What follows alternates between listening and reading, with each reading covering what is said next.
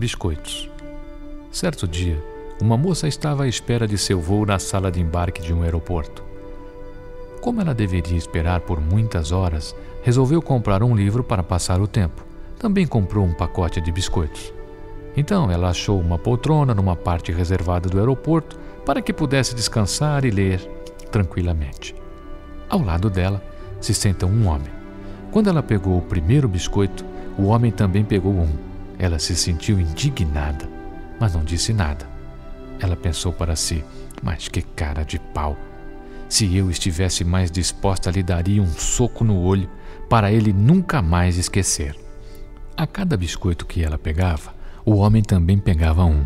Aquilo a deixava tão indignada que ela não conseguia reagir.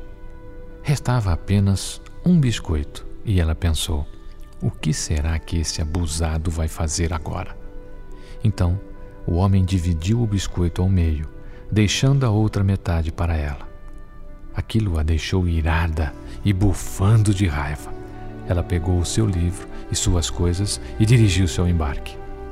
Quando sentou confortavelmente em seu assento, para sua surpresa, o pacote de biscoito estava ainda intacto dentro de sua bolsa.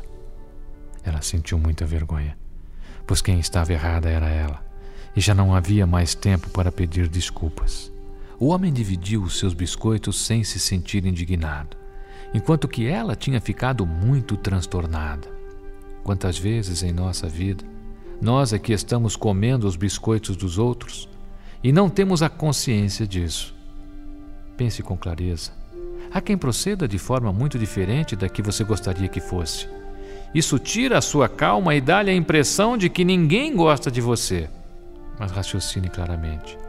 Não será um desejo de receber, de satisfazer-se, de preencher a si próprio o motivo desse estado de espírito?